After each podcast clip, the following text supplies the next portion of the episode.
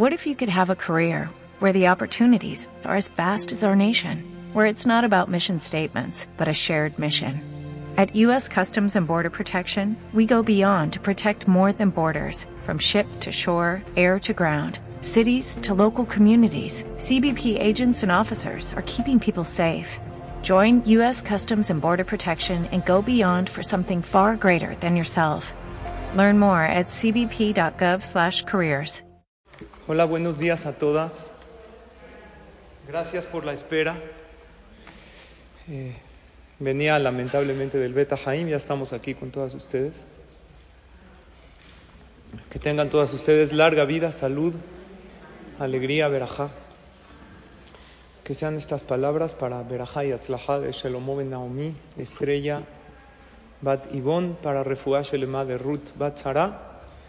También me pidieron alguien que se está haciendo unos estudios, David Ben Bella, que salga bien de los estudios, que tenga Briut, y para Berajá y Atzlajá de todas ustedes y sus familias. Bueno, siempre las felicito por venir a esta clase y hoy mucho más, porque habiendo partido así en pleno mundial, la mayoría de las asistentes pidieron que haya clase. Una de las asistentes me preguntó si iba a haber clase y yo le dije por el chat que si tú es el partido, hay dudas si gana México o no. Pero si vienes a la clase, seguro sales ganando porque estás cumpliendo la mitzvah más grande de la Torah. Y ella me escribió también, aquí tengo el chat, está aquí presente. Me dijo lo siguiente, me dijo, además hay prioridades. La clase de Torah me va a enriquecer y seguro aprendo algo como cada vez que voy. Pero en el partido no soy yo la que voy a meter el gol. Así es que no hace diferencia mi atención hacia eso. Ja, ja, ja. Hazako. Muy buen comentario. Cuando tú estudias Torah, tú eres protagonista sin duda. Hoy quiero hablar con ustedes de un tema que lo denominamos una vida bien vivida. Vivir la vida con el propósito y con la finalidad la cual fuimos creados. Esta es una pregunta que nos tenemos que plantear. ¿Para qué vinimos a este mundo? ¿Para qué Hashem nos creó? ¿Han escuchado del libro Mesilat Yesharim? Es un libro básico en judaísmo de Rabbi Moshe Haim Lutzato. Este libro comienza planteando esta pregunta. La primera frase del libro dice así, en hebreo, Yesoda Hasidut, Veshoresh Abodat Mima, y Sheitbarer Veitamet Etzel Adam, Majobatobe Olamo. Quiere decir, la base de Yesoda Hasidut Veshoresh Abodat, entre paréntesis, es Yutke Vavke. Él comienza con esta frase que encierra en sus iniciales el nombre de Hashem y dice, la base de toda la vida es que tengamos claro para qué vinimos al mundo. Porque el día que sepas para qué viniste al mundo, pon atención a cada paso y paso de la vida que hagas. Porque todo lo que tú haces o te acerca o te aleja de quien quieres ser. Todo. Por lo tanto, elige con cuidado cada paso y paso de tu vida. Tenemos que tener muy claro para qué venimos a este mundo. ¿Están de acuerdo? Si no tenemos clara la finalidad, entonces, a lo mejor vamos a hacer cosas buenas, de repente no las vamos a hacer. Es como un barco sin rumbo. ¿A dónde vas? Y es muy difícil encontrar la respuesta a esta pregunta fuera del judaísmo. Tú agarras una persona en la calle normal. ¿Para qué viniste a este mundo? ¿Cuál es tu finalidad en la vida? No está tan clara la respuesta allá fuera de las paredes del Beta Midrash. El judaísmo tiene una respuesta muy clara para qué vinimos a este mundo. Y si vivimos la vida bajo esta finalidad, vamos a vivir una vida bien vivida. La respuesta que trae el judaísmo las va a sorprender. Dice el Mesilat Yesharim, que la finalidad por la cual vinimos, ¿se acuerdan que estudiamos en la clase pasada y antepasada lo que Hashem creó antes de Bereshit? Que llegaron las almas con Dios y le pidieron que debemos bajar a este mundo a trabajar para ganarnos el pase al Olam Abba, al mundo venidero. Por ahí está la respuesta. Vinimos a este mundo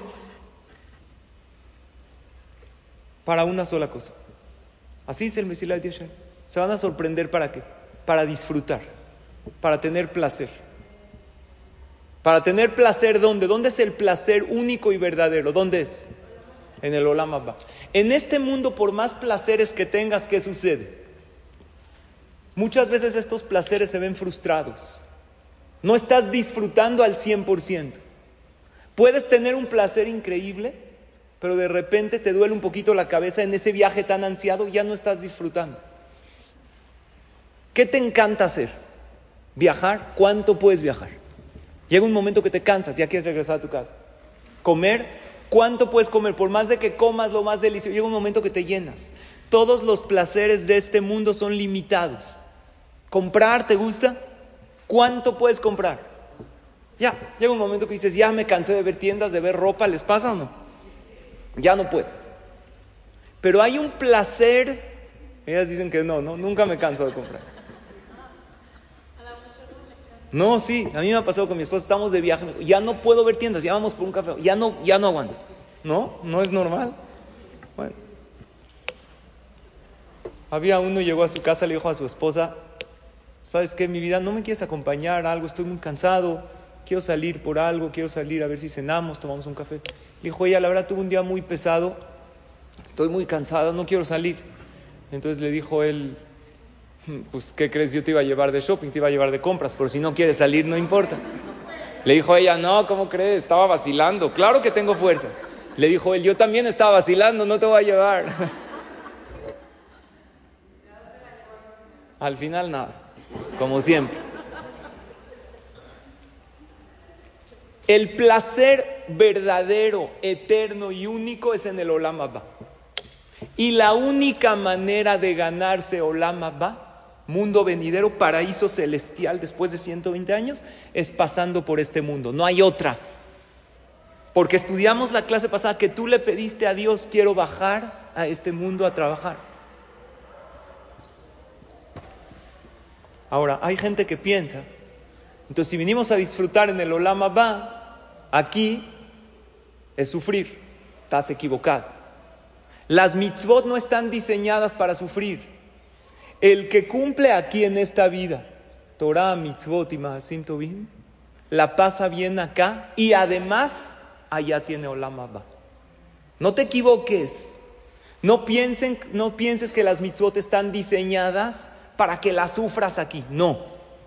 Cuando tú cumples mitzvot, cuando tú haces el bien, cuando tú estudias Torah, además de sentir satisfacción espiritual en este mundo, accedes después de 120 años. ¿Qué es el Olam Abba? Está muy difícil explicar con palabras, pero explica el Mesilat Yesharim, que es disfrutar del placer más grande que es estar cerca de Hashem es lo más grande que tú te puedes imaginar, porque las almas antes de venir a este mundo, ¿qué estaban recibiendo? ¿Qué estudiamos en la clase anterior? La luz de Hashem. Nada más que las almas querían bajar a este mundo para ganárselo con esfuerzo.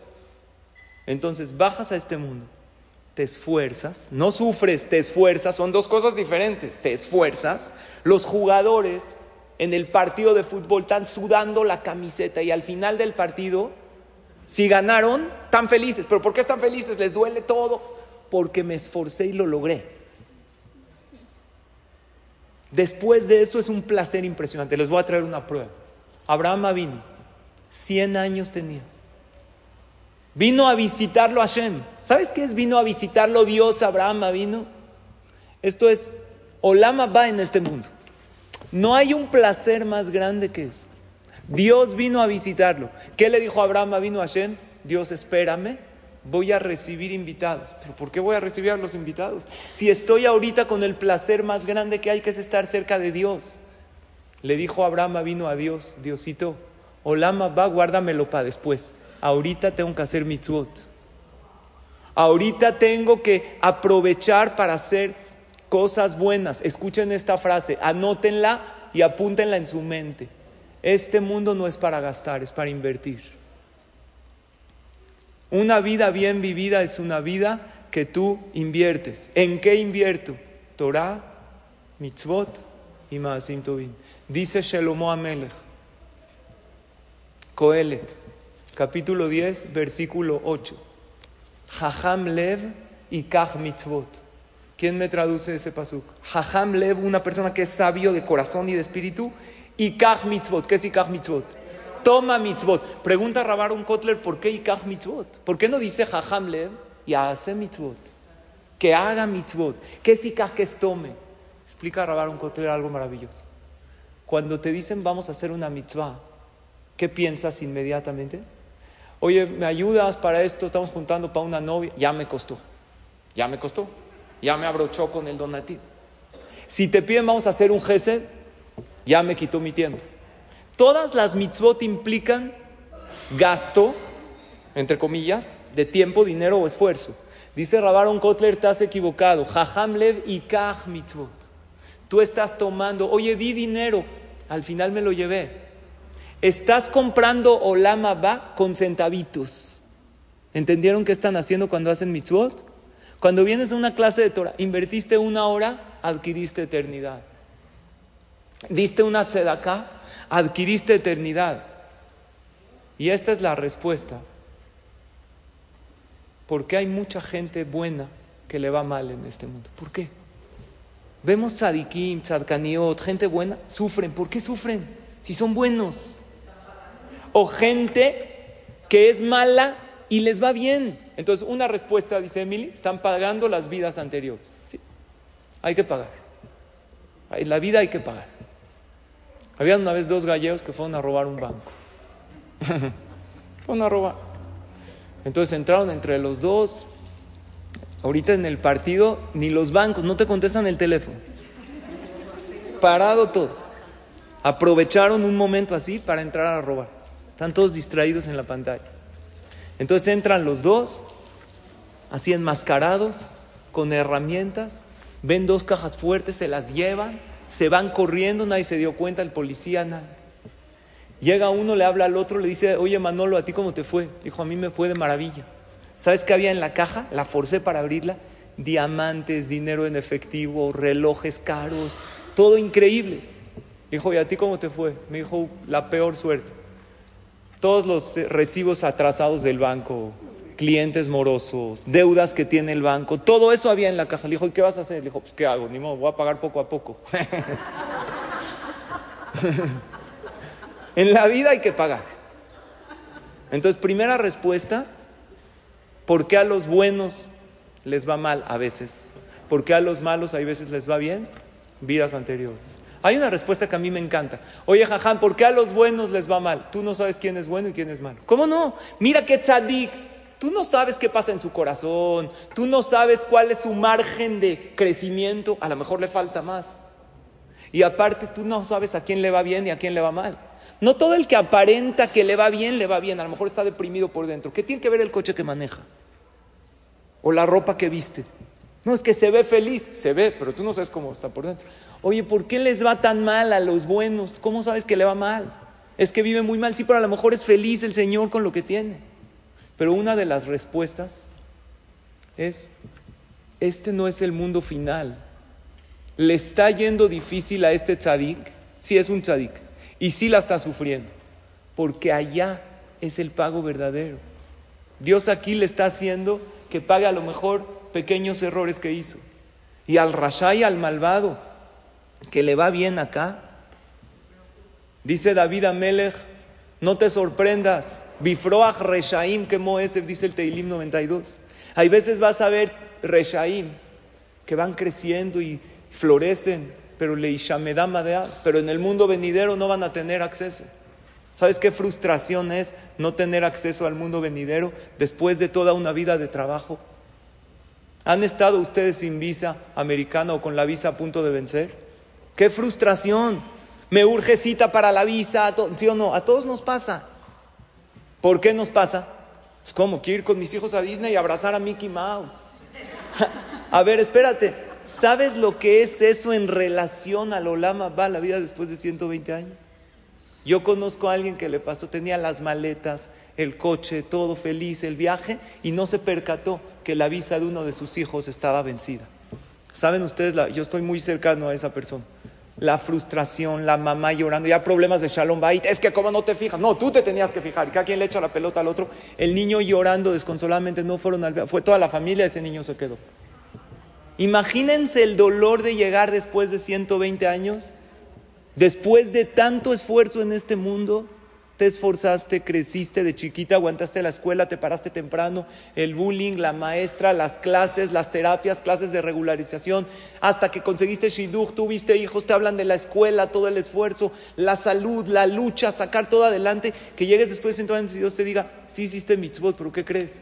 No las suficientes para los que yo te mandé. No hay visa, no hay entrada. ¡Qué dolor! Por eso dice Shalomo Amelech, Sé sabio. Jajam Lev y Kach Mitzvot. Les voy a contar algo increíble.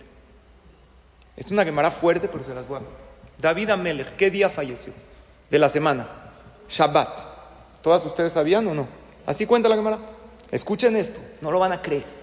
David Amelech fallece en Shabbat. Estaban vueltos locos en el palacio del rey. ¿Qué vamos a hacer? El que más estaba atareado y preocupado era Shelomo Amelech, su hijo. No sabía qué hacer con su papá. ¿Se puede tocar un muerto en Shabbat? ¿Conocen que hay una alajá de Muxé? que es Muxé?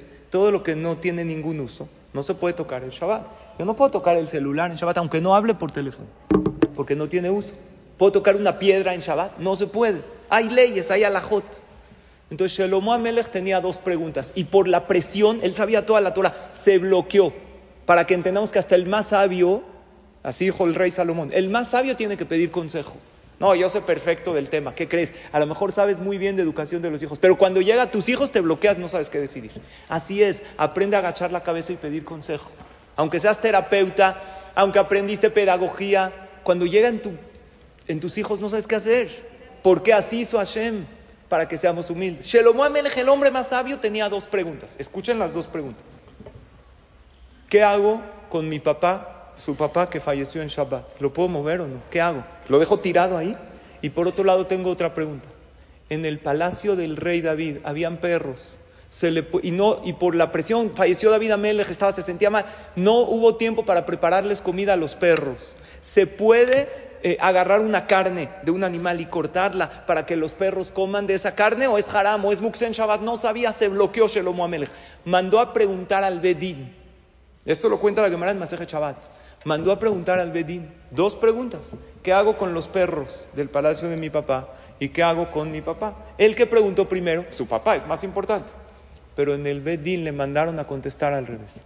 Primero le contestaron de los perros. Dijo, no se puede cortar la carne porque es, pero puedes aventarles una carne y que ellos la vayan mordiendo.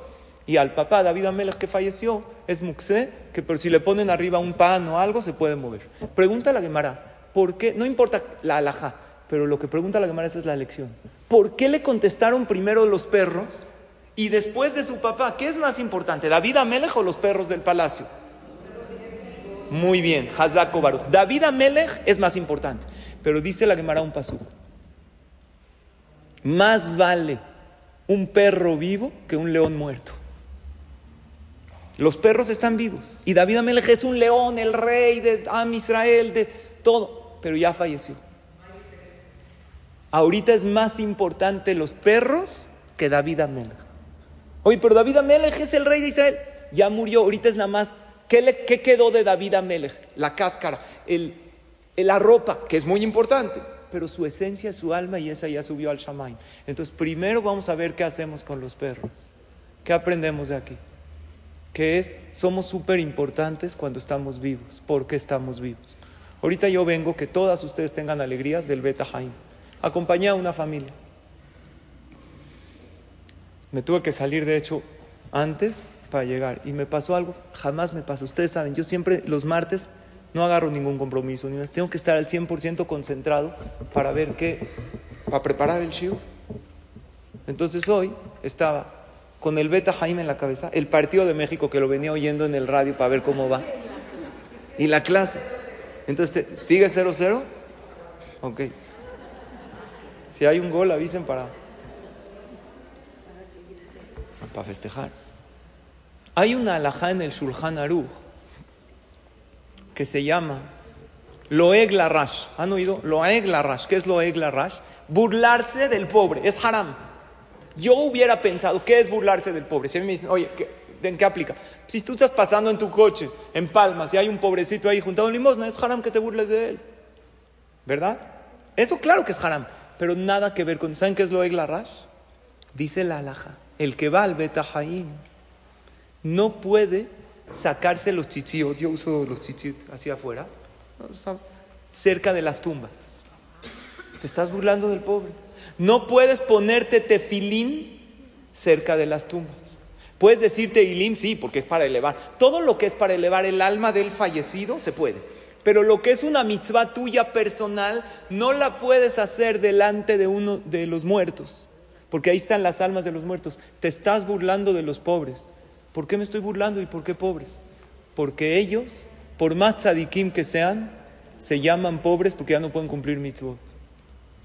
Y por más rico que haya sido en vida ese señor que está ahí, se llama pobre. ¿Saben cuál es la definición de la Torah de rico y pobre?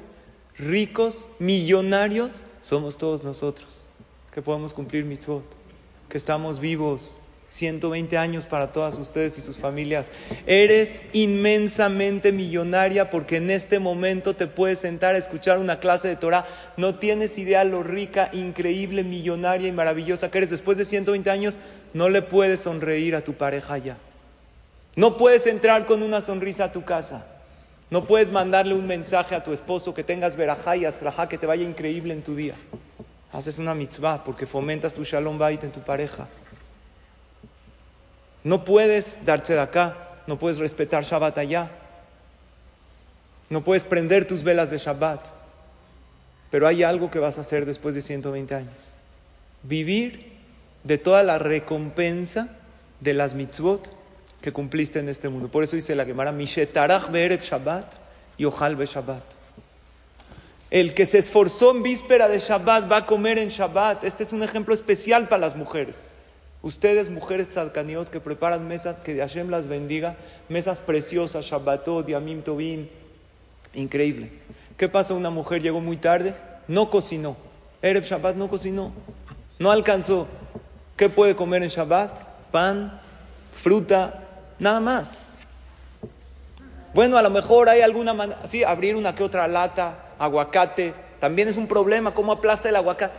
¿Quieres comer rico en Shabbat? prepara antes de Shabbat. Este mundo se compara a los días de Hol, de entre semana, y el mundo venidero a Shabbat. ¿Sabes qué vas a comer allá? Lo que preparaste acá. Les voy a contar una historia de la Gemara. Había un jajam se llamaba Morukba, estaba a punto de morir. Este jajam Morukba le dijo a sus alumnos, tráiganme las listas de las tzedakot que di en vida. Él apuntaba cada tzedaká que daba, esto donó a esta novia, esto a este pobre. Le trajeron las listas, las vio Morukba, se sorprendió. Escuchen la frase que dijo. Tan poquito lunch para un viaje tan largo. Así dijo Morukba. Me llevo tan poquito, si tú vas a mandar a tu hijo a una excursión muy larga, le mandas mucho lunch. Me llevo muy poquito lunch. Oye, pero estoy seguro que Morukba estudió Torah, seguro se puso tefilín todos los días, ayudó a mucha gente, pero no dio la suficiente tzedakah. ¿Qué hizo Moruco antes de morir? Estaba agonizando pero consciente. Dijo, agarren todo mi dinero, den la mitad a la tzedakah. La mitad de sus... Era un jaja muy rico. En ese momento dijo, antes de que yo me muera, den la mitad a la tzedakah. Pregunta a la Gemara, ¿cómo es posible? ¿Cuánto tiene uno que dar de tzedakah? ¿Cuál es la alajá? Para los hombres y cualquier mujer que tiene ingresos, 10% a la tzedakah, máximo 20%, no más, para que la persona no sea necesitada y no necesite él extender la mano. Entonces, ¿cómo dio Moruco el 50%?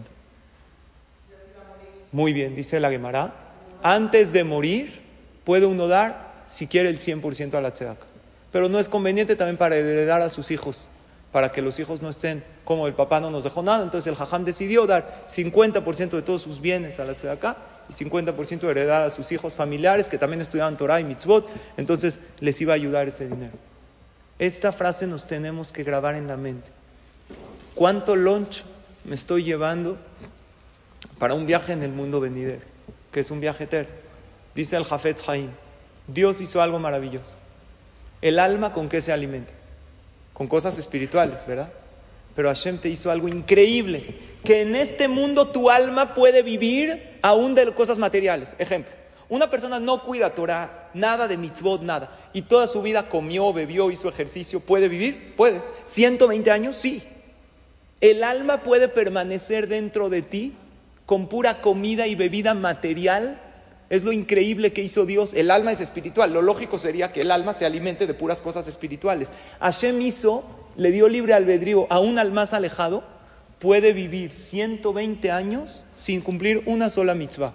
Por eso decimos en la verajá, Rofejol Basar Maflila Azot. Hashem hizo algo mafli, algo increíble. ¿Qué hizo?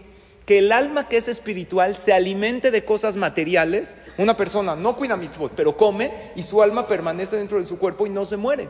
¿Por qué Hashem hizo eso? Para darle libre albedrío. Pero después de 120 años, que el cuerpo regrese a su origen, que es la tierra, lo único que va a alimentar al alma allá es las mitzvot que una persona hizo. Muy bien, entonces primero que todo, nosotros tenemos que ver a todos con buenos ojos. Y la Gemara dice, Afilu Poshe Israel Melei mitzvot karimon. Aún el más alejado tiene muchas mitzvot. El Yehudí más alejado, Dios le manda en su vida oportunidades. A lo mejor Shabbat no respeta, pero Tzedaká dio. Seguro Mezuzá tiene en su casa. Seguro se puso el tefilín una vez que fue al bar mitzvah, en su bar mitzvah. Y luego en el bar mitzvah de su sobrino que lo invitaron, le daba pena que todos tenían, se lo puso. Por eso Dios le paga y lo recompensa. Así tenemos que verlo nosotros. Y cada quien a nosotros mismos tenemos que preguntarnos si no hay un margen más de crecimiento. Y créanme, todavía lo hay. ¿Saben cómo sé? que estamos vivos. Si hoy Hashem nos permitió despertar a un nuevo día, es porque Dios nos está diciendo en otras palabras a trabajar. Llenémonos más de mitzvot y maasim tovim. Dice el Mesilat Yesharim una frase, porque toda esta clase de una vida bien vivida está basada en la introducción del Mesilat Yesharim. Dice, Aolam domele prosdor bifne aolam abba. Atken atzmeja prosdor letraklin. ¿Entendieron o no? Traduzco. Este mundo se compara a un pasillo que es antes de llegar a un palacio. Prepárate en el pasillo para llegar al palacio. Este mundo es un pasillo. ¿Cómo son los pasillos? Yo les pregunto. La recepción. Pero dice, prosdor es un pasillo. Un pasillo generalmente, ¿cómo es? ¿Recto o tiene curvas? Generalmente un pasillo es recto. Explican los. Una explicación hermosa. Yo siempre entendí el mundo es el pasillo, prepárate en el pasillo para llegar al palacio, que es el Olama va. Pero aquí hay algo más profundo. Un pasillo es derecho. Cuídate mucho en este mundo de caminar derecho, porque hay errores en la vida que cuestan caros. Camina derechito, hay dos paredes. Cuidado con lo que haces en este mundo. Se puede todo, señoras. No se espanten, se puede viajar, si eres religioso, se puede viajar, se puede comprar, se puede comer, se puede pasar la paz, se puede ver el partido. Ahorita acabando vamos a ver los goles, el partido, todo increíble. No sé si hubo, ¿hubo? ¿O todavía seguimos 0-0? ¿Eh? ¿Seguimos 0-0? No hay goles. Que sea para el zehut del tricolor, Besrat Hashem, estas palabras. Pero ¿qué creen? Dice Emily, tefilot, no hay milagros aquí, pero sí hay. No viniste a eso, se puede viajar, sí, pero no viniste a viajar. Se puede pasar la padre, sí, pero no viniste a eso. Si tú tienes un trabajo y a ti te contrataron de empleada en X lugar, a mí un servidor, que vengo, mi labor es lo que más adoro hacer, servir a la gente aquí en el Beta Knesset y en la comunidad y transmitir la palabra de Hashem. Obvio, en el Knis hay café, hay de ¿me puedo hacer un café?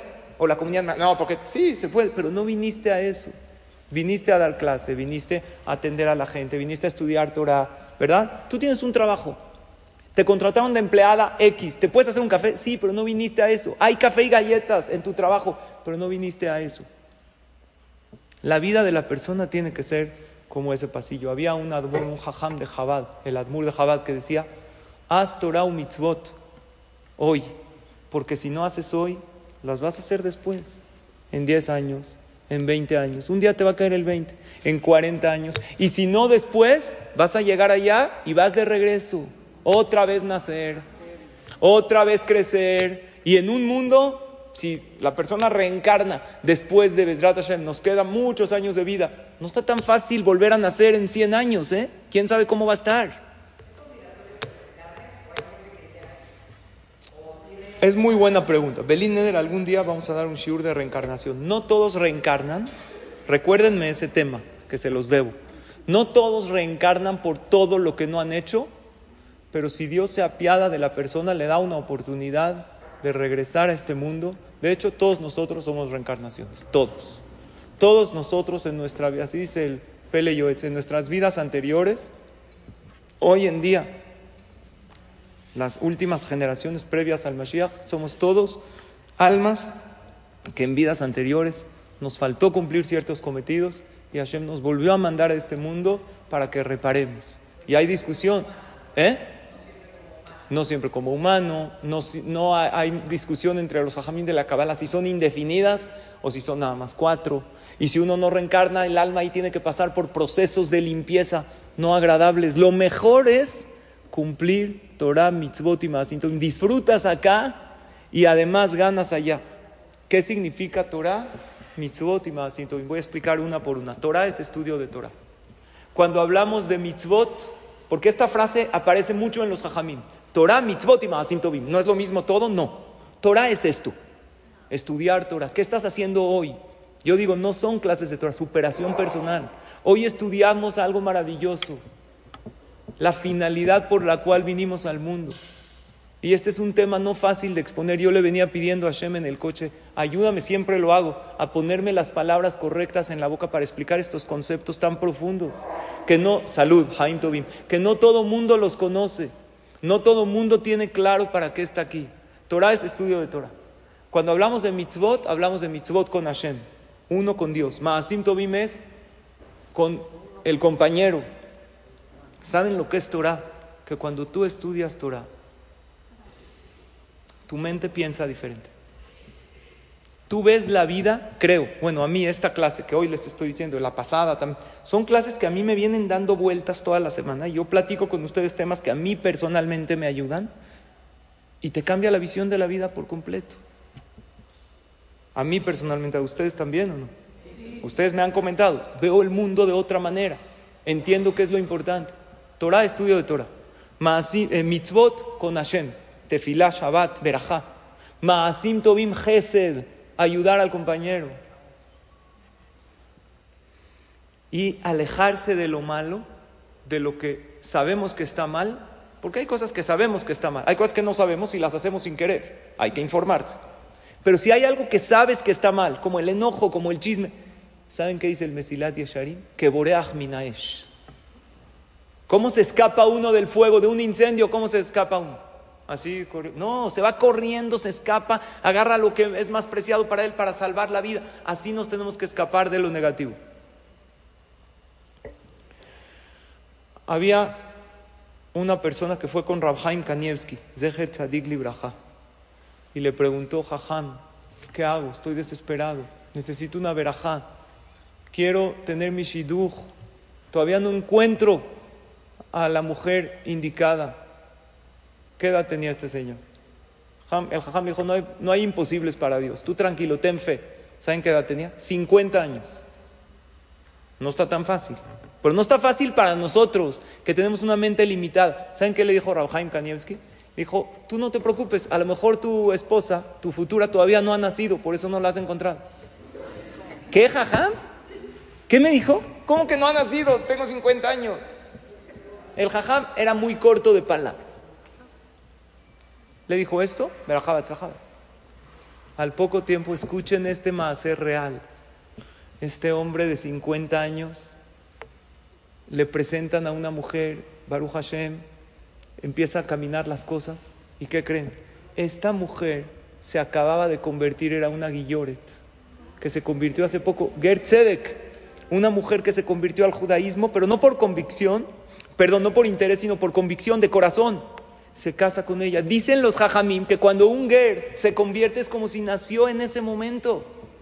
En el momento que uno se convierte al judaísmo, un goy, es aceptada la conversión en la Torah, cuando uno lo hace de corazón, no por interés.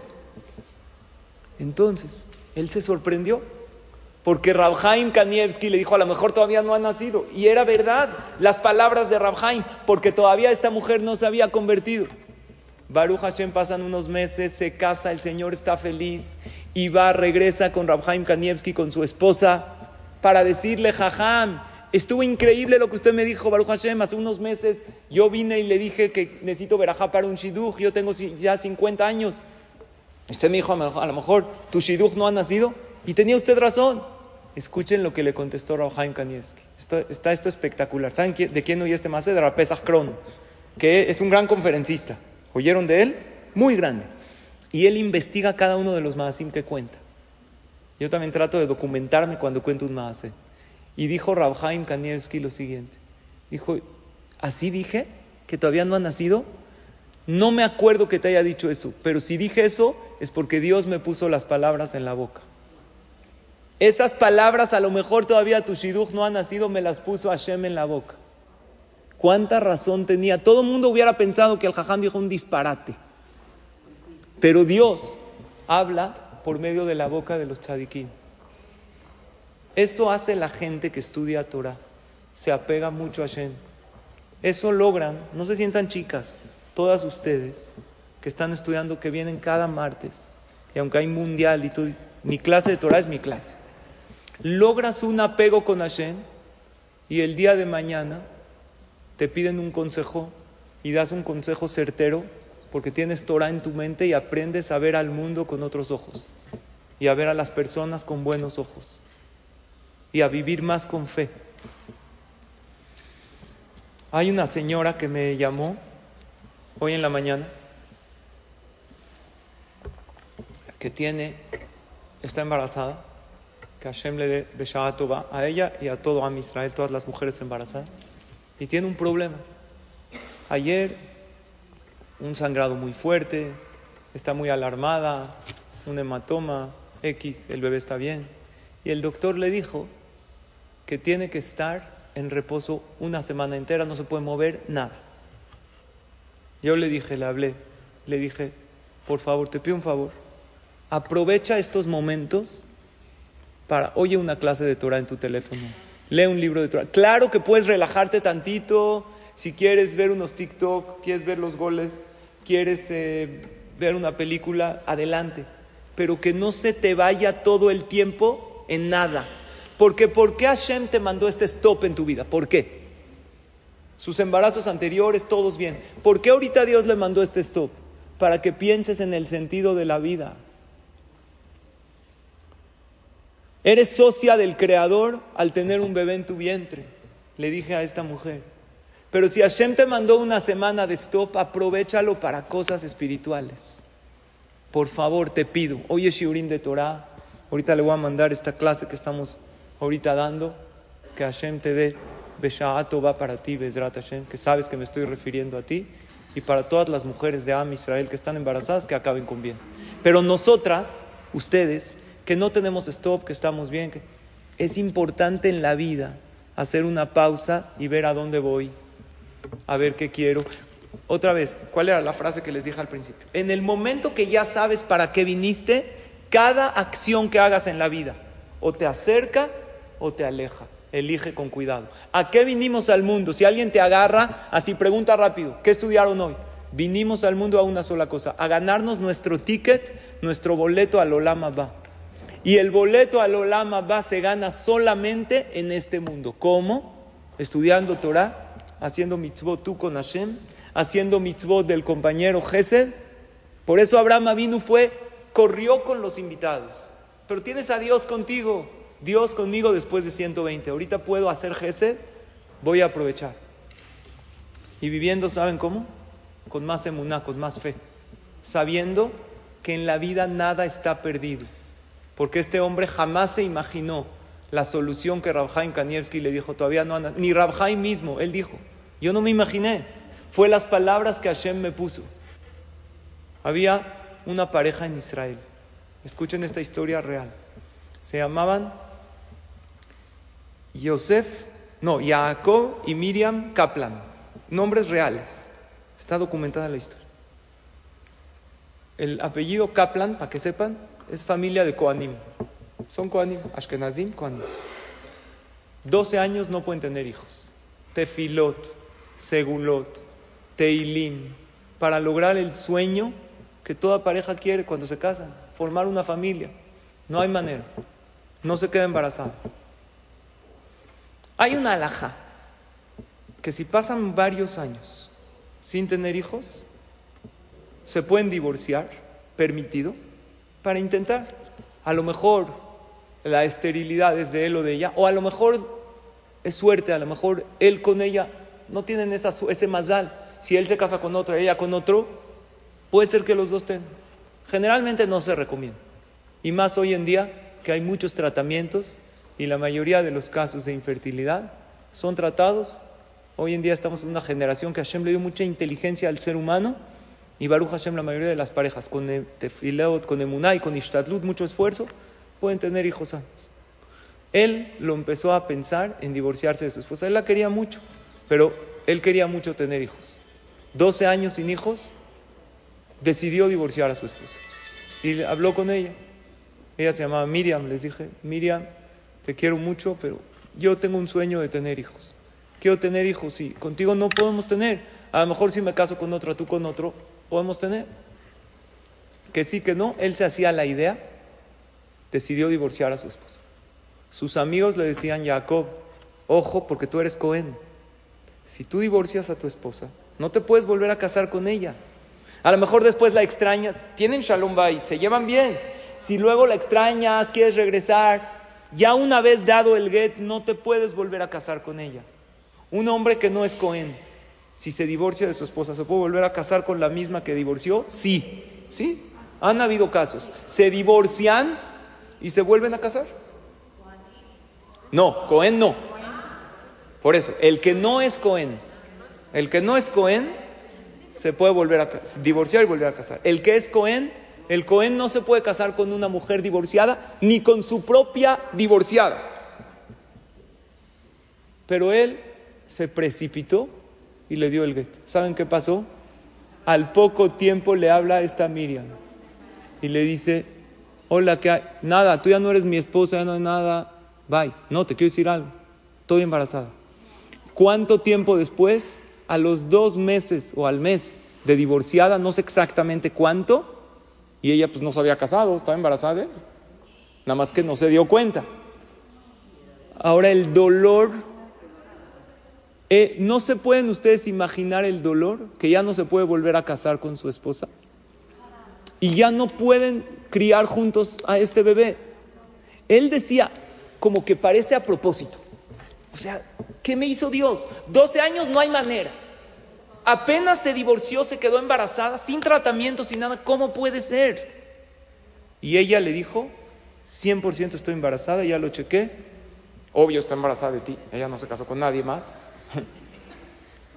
y ya no pueden volver a casarse ni criar a su hijo juntos. Este hombre estaba deshecho, la mujer también, no sabían qué hacer. Se le ocurrió una idea, llevar el get con el jajam, el divorcio. A lo mejor le encuentran algo, alguna falta, algún error. Uno de los también trabajos que hacemos en la comunidad son los divorcios. El get, que nunca pase, que las parejas siempre tengan todo shalom bait y que sepan las parejas que el divorcio es una salida de emergencia cuando no hay de otra. Pero no es eh, la primera. Siempre tienen que tener la inmuna que si Hashem los puso juntos, pueden vivir juntos con Shalom Bait. Escuchen bien lo que pasó. Fue con el Jajam, le trató de buscar. Ah, les estaba contando, hacemos Gitín, se escribe como un Sefer Torah. Cada letra tiene que estar perfecta. Y entonces Checo dijo: a lo mejor hay una letra mal y encontramos algo que invalida el get y ya nunca nos divorciamos y estamos casados.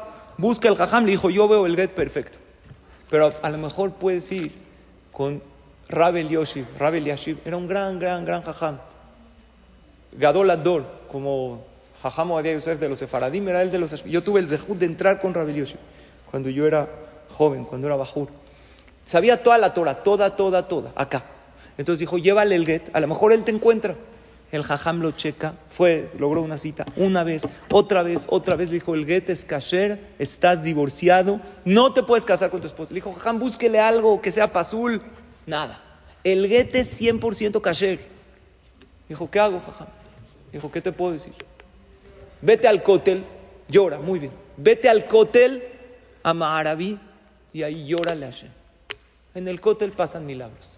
En el cótel las tefilotos. Este pensó, ¿qué hay en el cótel? ¿Qué, va a pasar en el cótel? Pero dijo, si el jajam me mandó, sus palabras son mandadas por Hashem. Fue al cótel. En el cótel, ¿saben por qué la gente ve milagros? Yo digo por dos motivos. Número uno, porque ahí está la Shejina. Y número dos, todos los que vamos al cótel, ¿qué pasa? Nos sentimos más conectados, entonces rezas de otra manera. Hay gente que, se acerca al lejal después de la tefilá a pedir. Hay mucha gente que me dice que es lo mismo, Dios me oye desde acá. Yo le dije, si te sientes más conectado ahí, acércate. Porque la tefilá es conexión. Cuando fuimos ahorita a Israel, mi hijo me dijo, pa, si me acerco a las, eh, a las piedras del cótel, se recibe más la tefilá, está la shejina. Y le dije, es lo mismo todo. Pero si te sientes más conectado ahí, ve. psicológico, pero lo psicológico ayuda al corazón y ayuda a la cabana. Entonces tú vas, sientes las piedras, sientes la energía y rezas diferente. Este hombre fue al cótel a llorarle a Hashem. Llorar, Dios, ¿por qué me hiciste esto? No porque de reclamo. En la tefilá se vale que uno se explaye delante de Ayúdame. El jajam Rabel Yashir me mandó aquí, mándame una solución. No sé qué solución. Cuando reces, no le pidas a Dios, haz esto, haz esto. Tú no sabes. Hashem te empieza a llorar, a llorar. De repente pasa un desconocido por ahí. Le toca el hombre. Le dicen, ¿qué te puedo ayudar? Él dice, cuenta este, Jacob Kaplan, dice, no entendí por qué, no, en mi vida lo había visto, pero me abrí con él. Dijo, mira, fíjate que pasó así. Yo no tenía hijos, me divorcié de mi esposa. Exactamente la divorcié, se quedó embarazada. Ya no me puedo volver a casar con ella porque soy Cohen. Le dijo, ¿tus papás ya saben de esto? Le dijo, mira, mis papás viven en Dallas y estoy, no estoy en contacto con mi papá. Mi mamá, su mamá falleció hace mucho en Dallas, Texas, y con su papá no tengo buena relación porque ellos hicieron Teshuvah y fueron a Eretz Israel. Le dijo, ¿por qué no vas a ver a tu papá? Este sigue rezando, dijo, qué tontería, ¿por qué voy a ir a ver a mi papá? Sigue rezando, sigue rezando, sigue rezando. Acaba de rezar y el desconocido se vuelve a acercar y le dice, creo que tienes que ir a ver a tu papá. Este se va y piensa en su casa y dice, no hay casualidades. Rabel Yashiv no encontró ningún problema en él. Me dijo que vaya al cótel. Me encontró un desconocido. Me dijo que vaya a ver a mi papá. Ahorita no le tengo que pedir permiso a nadie para viajar, ya estoy divorciado. Al otro día, vio en internet, se tomó un avión a. No le avisó a su papá por teléfono. Dijo, voy a Kibuda Baem. Entra a la casa de su papá y su papá lo ve, le dice, Jacob, qué gusto. Y lo abraza. Le dijo Jason, porque antes de cada Teshuvah le decían Jason. Él después decía Jacob. Le dijo, ¿cómo está eh, Miriam, tu esposa? Y le dijo, ya no es mi esposa. Y le contó todo, porque se divorció, porque todo. Le dijo, te voy a decir un secreto que tu mamá me dijo que jamás se lo diga a nadie. Tú no eres mi hijo biológico. Te adoptamos desde chiquito y tú no eres mi hijo, nada más que tu mamá no quería que tú sepas para que no te sientas mal. Ya se lo sabían, me espolió el más. Pero es real, ¿eh? Le dijo, aquí tengo los papeles de adopción y tú no eres Cohen,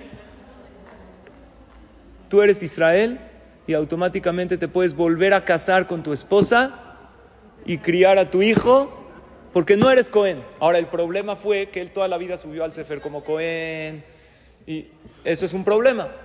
Hay que checar. Eh, eh, los, que no pase, pero los padres que adoptan, si es Cohen, tienen que checar. Pero es una historia real. Vean qué increíble. Yo creo que ni Rabel Yashiv sabía. O a lo mejor sí, cuando le dijo ve al cótel, Dios le puso las palabras en la boca. Pero es vivir con esperanza además de Torah, estudio de Torah, además de mitzvot con Dios, además de Maasim Tobim con el compañero.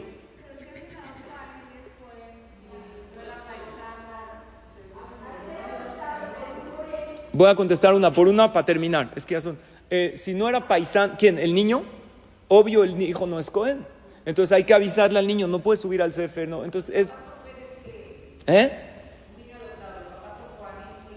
Israel. Ah, para ser Cohen es necesario venir de papá Cohen, nacer de un papá Cohen. Ok, termino con esto. Termino con esto. No es Cohen. Él tiene que nacer de un papá, tiene que ser su padre biológico. Por eso se volvió a casar con ella. Y es un nacer real. Y esta pareja vive en Jerusalén. Porque hay que vivir con esperanza y con conexión con Dios. Porque esta es una de las finalidades las cuales, la cual vinimos al mundo. ¿Y qué creen? Tenía más para preparar. Porque esta clase la estuve preparando. Pero ¿qué les parece si hacemos una vida bien vivida parte 2? La clase que entra. Del mismo tema, pero quiero ampliar más sobre esto porque hay cosas maravillosas que tenemos que saber. Nada más una idea más. Había una vez un joven que era aficionado, aficionado al fútbol. Entonces le dijo el jajam, le dijo al jajam, deme un consejo para la vida. Le dijo, ¿tú eres aficionado al, fútbol? Ya escuché, le dijo, sí. ¿Quién es tu equipo? Dijo el nombre de un equipo. Le dijo, ¿y cómo le fue a tu equipo en el último partido? Jajam, ¿para qué le cuento? Perdió 6-0 mi equipo. El jajam le dijo, seguro has de sentir un dolor tremendo. Nada más dime una cosa. ¿Qué hiciste tú cuando estabas viendo el partido. Le dijo, estaba decepcionado, estaba dolido, veía a mi equipo perder y cuando ya iban 4-0 estaba yo tan mal y cada gol que decidí apagar la, la tele e irme. No los quería ver perder. Le dijo el jajam, una cosa más, una pregunta más. Los jugadores que están... Esto no está pasando. ¿Cuánto va el partido? ¿Alguien sabe? ¿Sigue 0-0? Ah, ya acabó, ¿no? ¿Acabó 0-0? Termino. Nada más me pueden decir el marcador o no. ¿Cero, cero? Ya. Ok, una cosa y ya. Le preguntó el Jajam una pregunta. Los jugadores, también cuando iban perdiendo 4-0, ¿se fueron del campo de juego? Dijo, no, los jugadores tienen que jugar hasta el final. Ellos están jugando. Le dijo el Jajam, aquí te va el consejo de vida. En la vida, sé jugador. No seas aficionado. El aficionado está con el equipo cuando todo está increíble, pero cuando las cosas están mal, critican al director técnico, a los jugadores, ya no apoyan, se quitan la playera, qué mal. ¿Se acuerdan el, hace dos mundiales que Alemania le ganó 7-0 a Brasil? La gente a la mitad estaban llorando, se iban de la cancha, no querían ver más derrotar a su equipo. Los jugadores hasta el final. Le dijo el jajam, en la vida hay que ser jugador, hasta el final. Cuando las cosas van bien, con toda la fuerza y sonriendo. Y cuando las cosas van mal, seguir jugando hasta el final porque hay otro partido y otro partido. Y mientras estás en este mundo, mientras estamos vivos 120 años para todas, no hay, todavía no han eh, dado el silbatazo final. Y todo el tiempo puedes hacer mitzvot, puedes hacer más Tobim. Oye, pero voy perdiendo. Todavía no acaba el partido. Oye, pero mi hijo, ¿qué va a pasar con él? Tiene ocho años, no lo juzgue, espérate, vas a verlo si tienes emuná y pides este fila y le das un buen ejemplo, vas a verlo convertido en un hombre de bien. Nada más que eres muy exigente con él porque es tu hijo. Quieres el niño perfecto. Es que mi matrimonio está perdido. No está. Trabajen. Estamos en un mundo donde tenemos que ser jugadores. Aficionados hay muchos. Hay que meternos a la cancha. Nosotros somos Am Israel. Somos de la selección escogida por Hashem para hacer de este mundo un lugar mejor. Gracias a todas por su atención, gracias por pedirme esta clase. Fue muy difícil negarme, a pesar de los contratiempos que hubo hoy, Baruch Hashem la dimos. Gracias por su atención, que Hashem las bendiga y el martes que entra parte de